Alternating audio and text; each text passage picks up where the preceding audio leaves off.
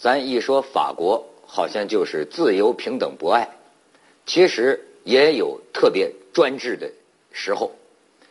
印象派画家爱德华·马奈，他生活的那个时候啊，一个画家，你的画要在这个沙龙权威的沙龙展出，哎，你才能够有价值。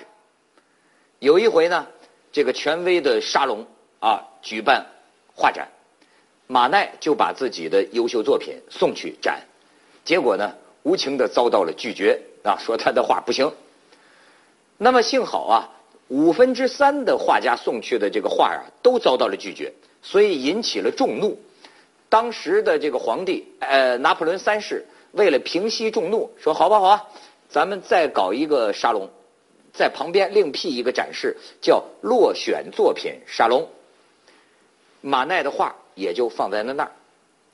那么那一天，拿破仑三世自己说：“我去看一看落选作品沙龙。”就看到了马奈的草地上的午餐，结果这拿破仑三世一看，画的呀是一个裸女和两个穿着衣服的绅士坐在草地上野餐。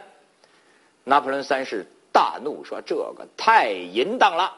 说简直要拿这个手杖啊把这个画给捣烂。其实外国人画画画这个裸女啊，一直就在画裸女。可是那个时候的传统，只有女神才能裸，还有那种神光啊，什么雅典娜呀、啊维纳斯啊，这女神才能裸。可是马奈恰恰是把人间的女子啊，真实的这个裸放在了画面当中，所以当时人们看到之后啊，就是淫乱不堪，好多市民当时也骂，真是耍流氓。但是呢，这些市民第二天呢买票还来看这幅淫秽不堪的作品。马奈，这个别看他的画，人们认为是耍流氓，但是实际有很多年轻女性啊喜欢他。他死后啊，听说送葬的队伍里有很多漂亮姑娘。有一天，马奈在追一个身材苗条的一个女孩，在后边尾随，他老婆大怒，马奈倒也接得快，说：“哎。”看他的背影，我还以为是你呢，太太。